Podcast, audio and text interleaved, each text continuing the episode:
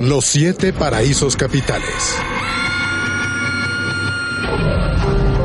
Ocultamiento de fondos, enriquecimiento ilícito, evasión fiscal, narcotráfico, lavado de dinero, venta de armas, trata de personas.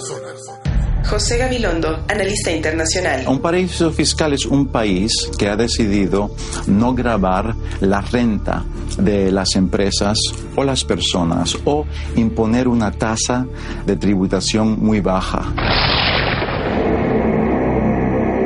Ángel de la codicia, ángel de la codicia, ven ángel de la codicia.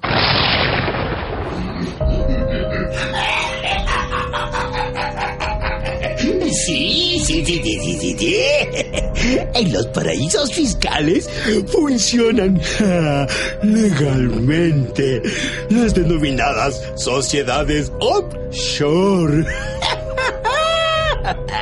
Empresas de papel creadas fuera de su país de residencia y ante la falta de control son utilizadas para ocultar millonarias sumas de dinero.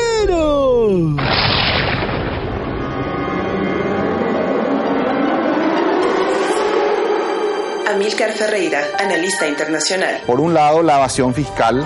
Eh, consiste en ocultar ingresos eh, o, o recursos obtenidos para evadir impuestos. Y lo otro es para ocultar fondos que tienen normalmente un origen ilegal, eh, fondos que pueden provenir, no sé, del contrabando, del tráfico ilegal.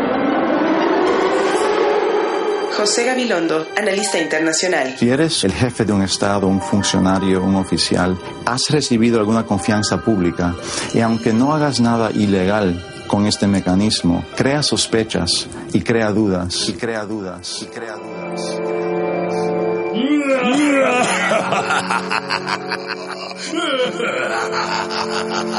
Mi precioso.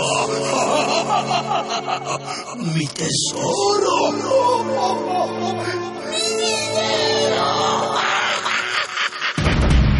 19 de febrero de 2017. Ecuador dijo no a los paraísos fiscales.